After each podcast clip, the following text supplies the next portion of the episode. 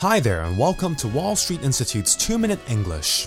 I was having lunch with a friend last week, and when we were getting the bill, she turned to me and said, Sorry, Ben, I don't have any money on me.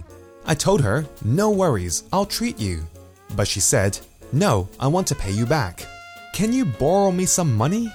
Now, the correct phrase she should have used is, Can you lend me some money? To lend someone something means to give something to somebody or allow them to use something that belongs to you, which they have to return to you later. So, to help you, think of lend as give.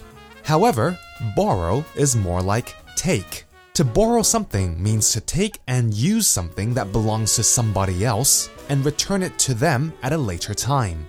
So, lend is give, borrow is take, which means, can you borrow me some money is wrong.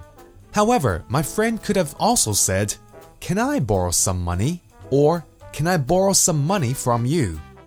There was one time I was in the classroom and a student didn't bring a pen. He asked me, Can you borrow me your pen?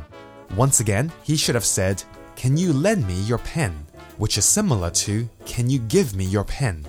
Or, Can I borrow your pen? Which is similar to Can I take your pen? When was the last time you lent someone something?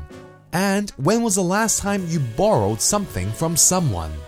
Remember, even though I gave you the example of lend as give and borrow as take, you have to return the thing to the person who lent it to you or who you borrowed it from. It's a good idea to write down who you lent things to and who you borrowed something from. Well, I hope this helps. That's all for this week's 2 Minute English. Bye bye.